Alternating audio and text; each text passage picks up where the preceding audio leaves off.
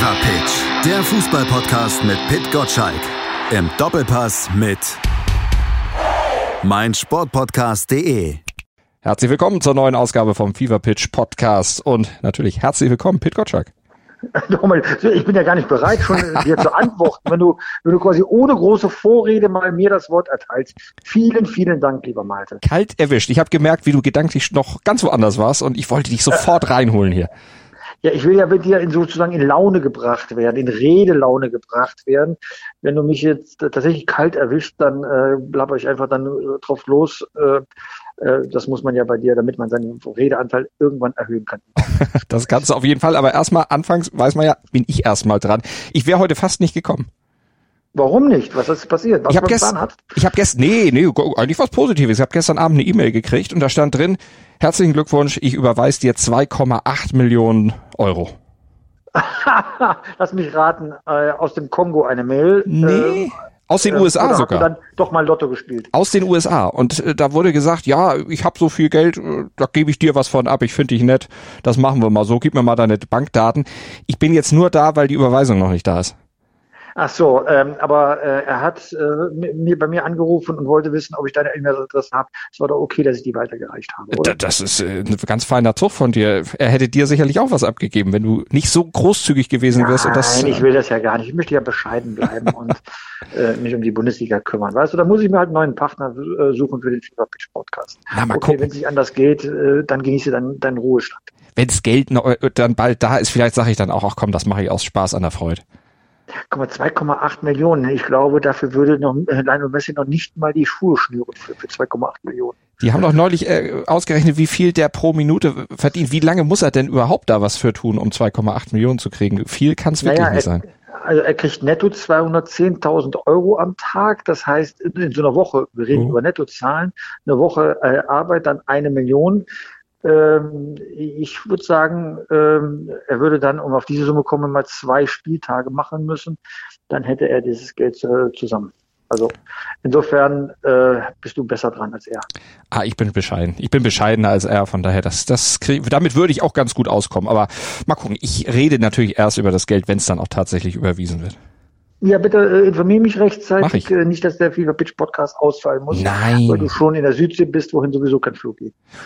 Das stimmt, das ist gerade ein Problem, aber äh, naja, aber Internet wird es da unten wahrscheinlich geben. Vielleicht sogar schnelleres als bei uns hier. Aber wir schweifen ein bisschen ab. Das ist ja auch die ferne Zukunft. Aber lass uns über Spieler reden zum Einstieg, die vielleicht noch eine Zukunft haben, die aber auf jeden Fall eine Vergangenheit haben und vielleicht auch deshalb jetzt geholt wurden, damit ihre neuen Arbeitgeber eine Zukunft haben. Wir sprechen über Sami Khedira bei Hertha und über Skodran Mustafi auf Schalke. Die beiden sind ja jetzt so quasi, ja, da, um Retterfunktion zu übernehmen. Zwei Weltmeister, die jetzt das Ruder rumreißen sollen?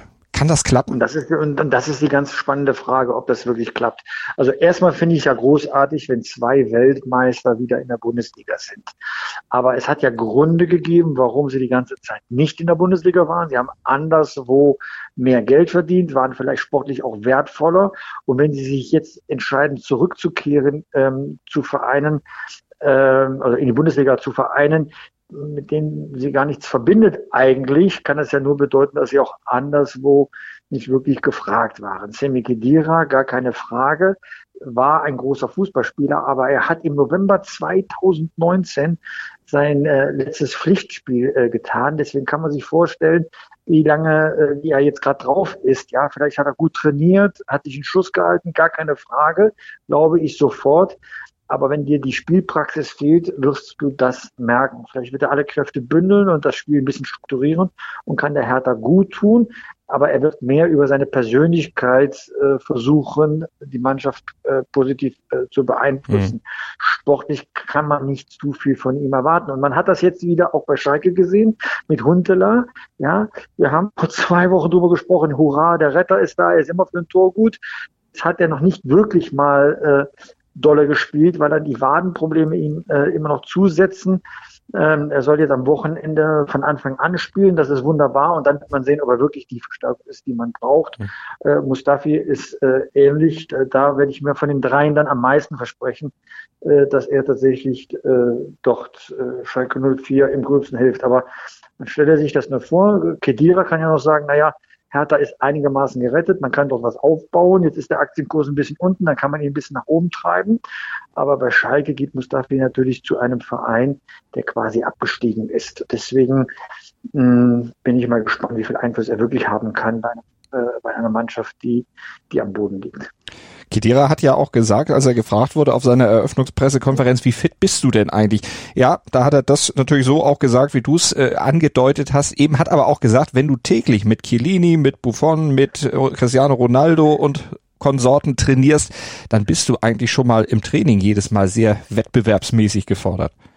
Ja, äh, Buffon, klar, auch schon über 40. Ähm, also äh, ich glaube ihm sofort. Ich glaube auch, dass er in bester Absicht zu Hertha BSC geht. Dass es keiner, der vorbeikommt, um nur die Hand aufzuhalten. Das mit Sicherheit nicht. Aber zwischen äh, äh, Wollen und Können äh, kann mal äh, eine große Kluft sein. Ähm, es ist halt dann auch noch mal mehr Tempo als im Training. Es, es steht mehr auf dem Spiel als beim Training. Äh, du brauchst eine zweite Luft, du wirst beobachtet, du wirst gefordert. Also das ist äh, nicht so einfach, wie sich das auf dem Papier dann darstellt. Ähm, Hertha BSC äh, wird ja jetzt auch direkt äh, zu Hause gegen Bayern München gefordert am Freitagabend. Heißt ja auch konkret für Sami Khedira, ähm, äh, er wird keine Schonzeit kriegen, dass er sich erstmal warm spielen kann, wenn er den äh, schon aufläuft. Also ich finde, ähm, mutiger Schritt von ihm, mhm. vielleicht der richtige Karriereschritt, da jetzt nochmal in der, in der Endzeit seiner Karriere äh, an diesem Projekt mitzuarbeiten. Nur wir sollten auch Erwartungsmanagement betreiben und nicht zu viel auch von ihm einfordern. Da kann unter normalen Umständen nicht viel kommen. Aber wer weiß, vielleicht werde ich dann am späten Freitagabend eines Besseren belehrt, wenn er den großen Auftritt hat. Das kann natürlich durchaus sein. Wäre ja nicht das erste Mal, dass ich eines Besseren belehrt ja. werde, müsstest du eigentlich jetzt sagen, du Frechstanz. Nein, warum soll ich das jedes Mal, warum soll ich jedes Mal in die, in die Wunde reinpieksen? Ich gebe dir diese Woche einmal so ein bisschen Schonzeit. Genau. Ne? Also ähm, ich bin gespannt auf den Auftritt. Ich hoffe, dass er spielt und, ähm, und Bayern München ihm Gelegenheit gibt, die eine oder andere gute Szene zu machen. Dann kommt auch ein bisschen positive Strömung rein bei Hertha. Jetzt ist das Spiel ja schon wieder mal vorverlegt worden. Die Bayern kriegen wieder eine kleine Extrawurst, damit sie nach Dubai bzw. nach Katar zur Club-WM fahren dürfen. Ist es eine Extrawurst? Wie würdest du es einschätzen? Naja, so kurzfristig mal eine halbe Stunde das Spiel vorverlegen, äh, ist schon bemerkenswert, aber da wird der Fernsehsender, der überträgt, äh, äh, mitgespielt haben, nämlich äh, die Zone. Die Zuschauer muss man ja nicht fragen, die sind erst gar nicht da. Hertha wird auch ein Verständnis gegeben, insofern alles okay. Ist halt jetzt schon die dritte Spielverlegung kurzfristig, die bei Bayern München passiert, zweimal im Pokal, jetzt auch noch in der Bundesliga. Ähm, äh, für mich schon ganz okay. Um 8 Uhr kann ich auch Fußballspiel gucken im Fernsehen. Dann brauche ich, ob das um halb neun kommt, ist dann auch egal. Also äh, ja, ist eine Extrawurst, aber ich glaube, die kann man gut verdauen. Und es geht ja auch um den deutschen Fußball, denn sie sollen ja bei der Club WM den deutschen Fußball repräsentieren, obwohl es ja da jetzt nicht um Punkte für die legendäre Fünfjahreswertung geht. Äh, das stimmt, ähm, aber bei der Club WM, äh, so hat es mir ja Karl-Heinz Rummenigge äh, erklärt, als ich mit ihm darüber gesprochen habe. Das ist etwas, was die Mannschaft unbedingt möchte. Sie möchte den sechsten Pokal in einem Jahr gewinnen. Das hat vorher nur der FC Barcelona geschafft, sonst keine andere Mannschaft. Und deswegen sind die heiß da drauf. Das, diese Club-WM kann fatale Folgen haben, je nachdem, wie die Bayern dort gefordert werden. Aber die Spieler selbst sind heiß da drauf. Außerdem gibt es noch einen guten guten Euro da äh, oder US-Dollar wird es wahrscheinlich sein, äh, doch zu verdienen, äh, zu, zu, verdienen. Und um die äh, Marke FC Bayern weltweit bekannt zu machen, ist das natürlich eine perfekte Plattform. Wir belächeln ja die Club WM, wenn wir ehrlich sind, ein bisschen. Aber im asiatischen Raum und in Südamerika ist die Club WM äh, tatsächlich eine fette Marke oder gucken man ganz genau hin, wie die Clubs dann da abschneiden. Insofern ähm, bin ich bin ich schon überzeugt, dass die Bayern doch Vollgas geben werden. Und wenn es dann nichts werden sollte mit dem sechsten Titel, glaubst du, dass das dann auch so ein Dämpfer geben könnte dann für die weitere Saisonplanung, für den weiteren Saisonverlauf? Oder stecken sie das dann relativ schnell weg, weil sie dann auch sagen, naja, okay, wie, wie du eben gesagt hast, wir belächeln es ein bisschen, dass sie dann auch sagen, naja, es war ja nur die Club-WM. Also äh, möchte man meinen, dass es einen Dämpfer gibt, aber so wie ich die Bayern kennengelernt habe, immer dann, wenn es einen Rückschlag gab, haben die ihr ganzes Vermögen gebündelt und zurückgeschlagen. Ne? Das Imperium schlägt zurück. Ich glaube, äh, wenn die dort, äh, die sind echt platt. ganze mhm. Mannschaft ist platt, das sieht man ja auch in der Bundesliga. Aber wenn die da nicht ihr Ziel erreichen, kommen sie zurück und dann sagen, ja, jetzt zeigen wir uns dem Rest der Welt, äh, was wir dann drauf haben und dann geben die Vollgas. Der Vorsprung ist ja in der Bundesliga schon sehr groß. Das werden sie mindestens dann ins Ziel retten. Dann äh, für einige Spieler des FC Bayern, nicht für alle, geht ja die Europameisterschaft los. Dann werden sie einmal richtig im Sommer durchatmen und dann kommt die neue Saison. Also ähm, Champions League haben auch noch nebenbei nicht vergessen. Ähm, Achtelfinale äh, ab Mitte Februar. Also ähm, ich bin gespannt, wie die es hinkriegen, aber ich glaube nicht, dass das jetzt äh, zu irgendeinem Einbruch führen wird, wenn man die Club-WM äh, jetzt nicht erfolgreich mhm. bestreiten sollte. Da wird man enttäuscht sein, ist ja klar. Ja. Wenn man ein Ziel hat, das man nicht erreicht, ist man enttäuscht. Aber ich glaube eher, dass es bei Bayern München eine Gegenreaktion dann auslöst. Vernimmt sich, was man will, dann wilde Gerüchte entstanden. Fast nichts davon stimmt. Tatort. Sport. Wenn Sporthelden zu Tätern oder Opfern werden, ermittelt Malte Asmus auf meinsportpodcast.de. Folge dem True Crime Podcast, denn manchmal ist Sport tatsächlich Mord. Nicht nur für Sportfans. Sieben Punkte im Moment vor Leipzig und vor allen Dingen es sind 13 Punkte vor Bayer Leverkusen und die standen ja mal relativ auf Augenhöhe. Das ist noch gar keine zwei Monate her, dass sie auf Augenhöhe gegeneinander trafen. Und als die Leverkusener da gegen die Münchner verloren, kurz vor Weihnachten, da hat's irgendwie knack gemacht bei Leverkusen. Seitdem läuft bei denen nämlich gar nichts mehr. Jetzt auch das Pokal aus unter der Woche bei Rot-Weiß Essen. Äh, ja, im Rheinland trägt man sowieso gerade Trauer, denn die Kölner sind ja auch raus. Also das waren die beiden blamierten der Woche?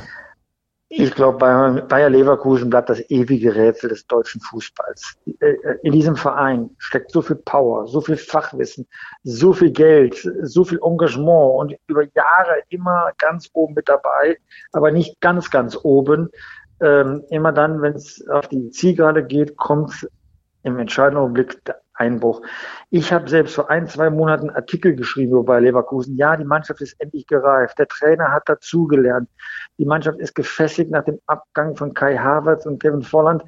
Eigentlich äh, konnte man ja nur Positives nach dem schlechten Saisonstart oder dem mittelmäßigen Saisonstart äh, dann über diesen Verein schreiben.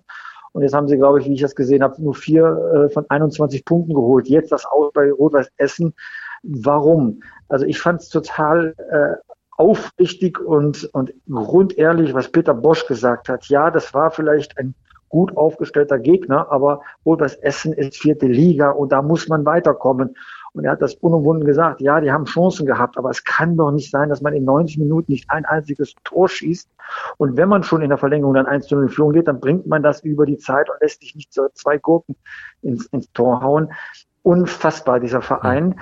Er hat so viele Möglichkeiten und bleibt immer unter diesen Möglichkeiten. Ähm, also ich, ich, hätte gerne mal neben Rudi Völler in solchen Augenblicken gesessen. Äh, wahrscheinlich hätte er mich gleich mit umgebracht, so wie er die ganze Mannschaft umbringen will, dass dort im entscheidenden Augenblick die Nerven versagen. Man kann es nicht begreifen. Dann dürfte man sich mal fühlen wie Waldi Hartmann vor na, fast 20 Jahren. ist auch lange her, ja, mit dem Weißbier. Gott sei Dank trinke ich gar kein Weißbier, dann bleibt dieser äh, Vorwurf schon mal außen. ja, aber was, was könnte da noch bei Leverkusen liegen? Du hast die Chancenverwertung angesprochen. Das war ja nicht nur gegen Essen so, das war ja auch schon in den Spielen in der Bundesliga vorher so, gegen Wolfsburg zum Beispiel oder auch in der letzten Woche gegen RB Leipzig. Auch da haben sie ja kein Tor geschossen, dreimal in Folge ohne eigenen Torerfolg stimmt's an der Aufstellung nicht, an der Einstellung? Ist der Trainer da vielleicht auch irgendwo jetzt schon langsam in der Kritik? Weil wenn es nicht läuft, ist er ja meistens dran und er wurde ja eigentlich bis vor wenigen Monaten noch so hoch gelobt. Also als es bei Borussia Dortmund damals zu Ende ging mit Peter Bosch, war das seine eigene Schuld, weil er die Mannschaft taktisch zu offensiv ausgerichtet hat und die Kritik nicht angenommen hat, dass er ein paar Sicherungen im Spielsystem einbauen muss. Damals war das ziemlich eindeutig. Vielleicht hätte man trotzdem mit ihm länger Geduld haben müssen, aber zumindest konnte man äh, die Ursache beim Trainer verorten. Da tue ich mich jetzt bei Bayer Leverkusen schwer. Ähm, wenn eine Mannschaft nicht die richtigen Ergebnisse erzielt, dann guckst du ja im zweiten Blick darauf hin, hat die Mannschaft schlecht gespielt, indem sie gar keine Torchance kreiert hat?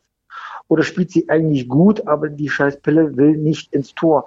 Und das zweite war halt in Essen der Fall. Die hatten ja Torchancen, sie kamen in den Strafraum rein, sie hatten Torchancen, aber es wollte einfach nicht fluppen. Und ähm, dann hat das, ähm, glaube ich, weniger mit der Taktik zu tun, als mit dem Umstand, dass du keinen Stürmer hast, der einen Killerinstinkt hat. Da muss man also eher an die Kaderplanung rangehen, ob man es verpasst hat, einen Stürmer mit Killerinstinkt zu holen. Oder zumindest einen zweiten Stürmer, der den ersten ersetzen kann, wenn es nicht äh, funktioniert, wenn der vielleicht jetzt mal Ladehemmung hat, wie man so mhm. schön sagt. Ähm, aber das ist, also da würde ich das Problem diesmal weniger beim Trainer suchen, sondern mehr darum, die Mannschaft hat keinen Killerinstinkt. Sie ist ja fit, das sieht man. Ähm, also glaube ich zu sehen, ich sage es mal vorsichtiger. Äh, sie kommt rein, gegen Viertligisten sowieso.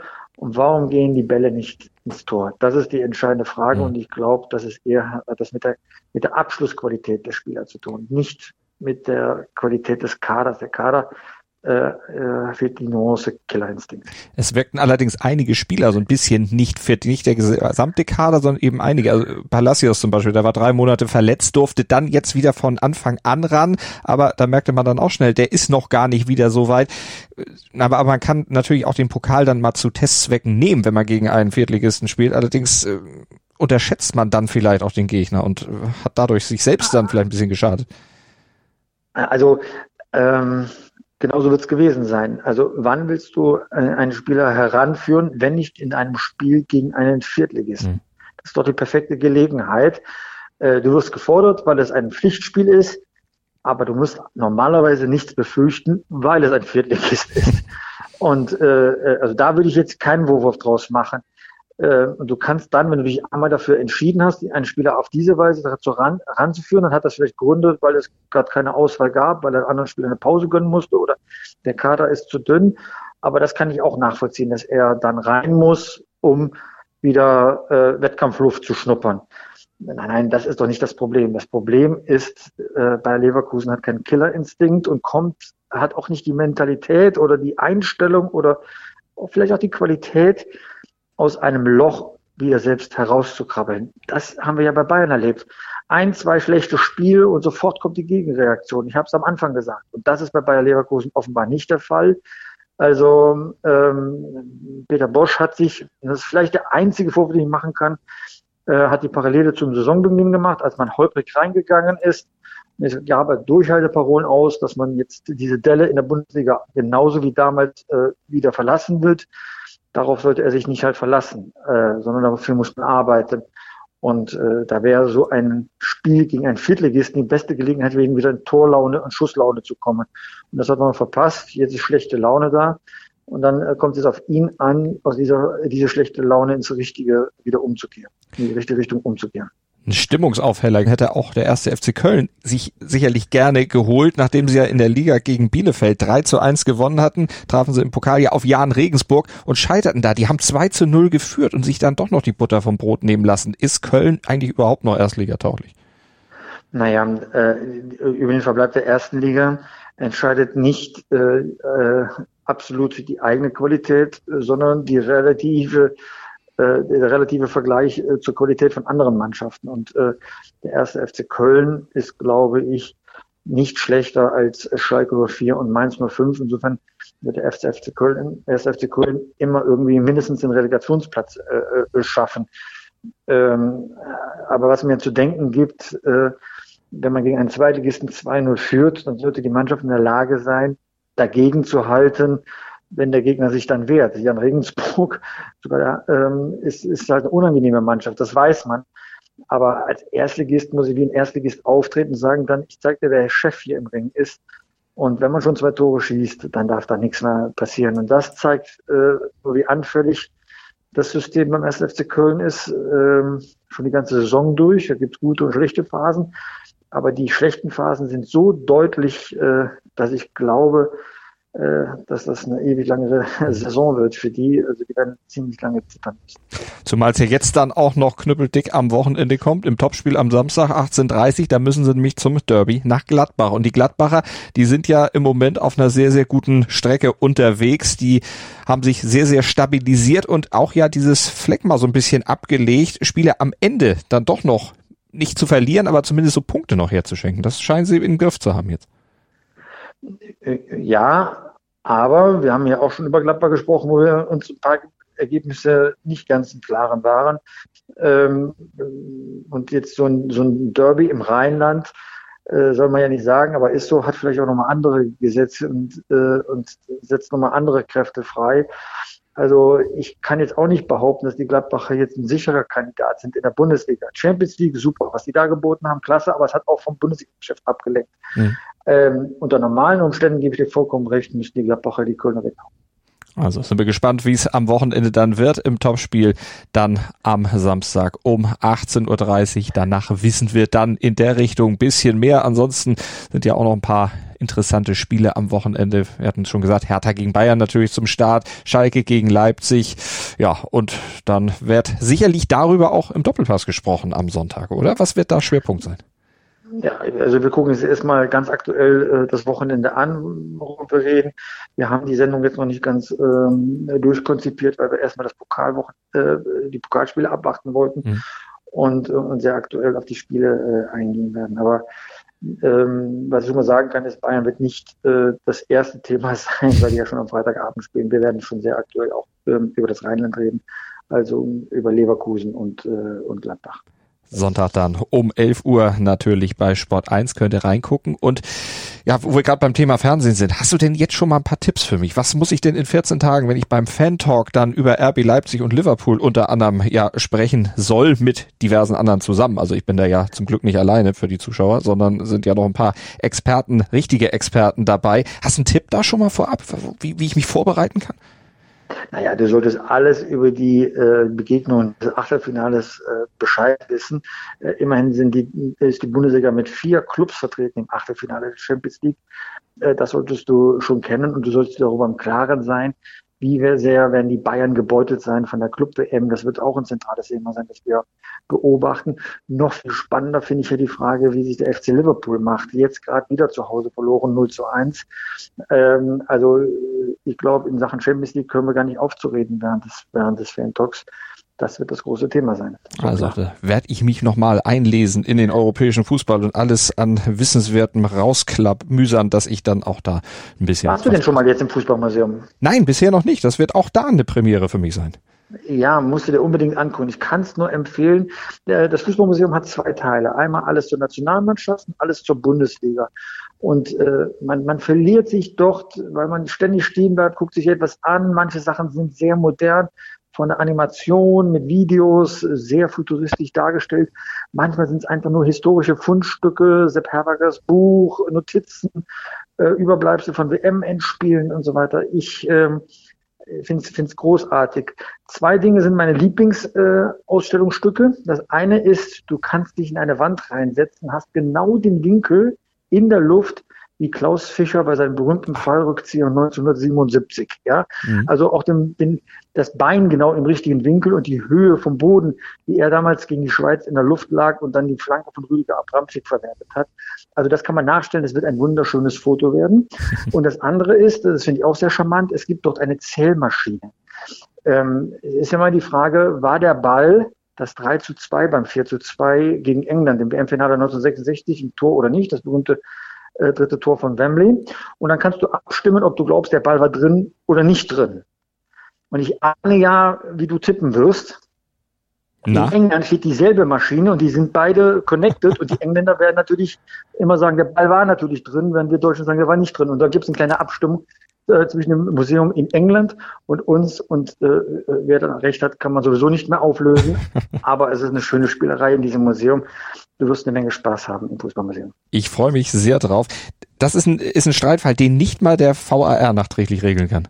Der, VAR äh, klärt ja sowieso einige Sachen nicht. Wir haben ja diese Woche gelernt, dass man Tore auch, ähm, ob sie berechtigt waren oder nicht, hören kann. Also äh, ich lerne nie aus bei dieser Videoschiedsrichter.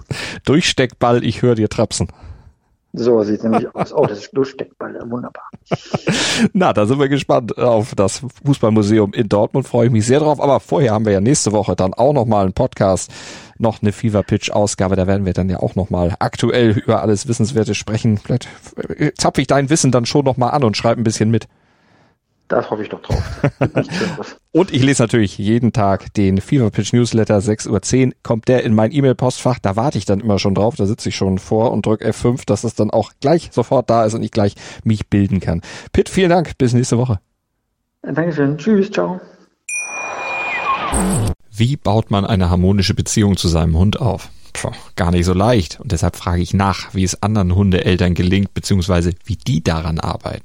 Bei Iswas Dog reden wir dann drüber. Alle 14 Tage neu mit mir, Malte Asmus und unserer Expertin für eine harmonische Mensch-Hund-Beziehung, Melanie Lippisch.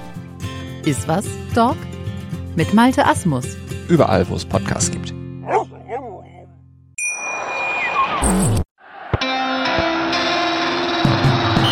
Fever Pitch, der Fußballpodcast mit Pit Gottschalk. Im Doppelpass mit meinsportpodcast.de.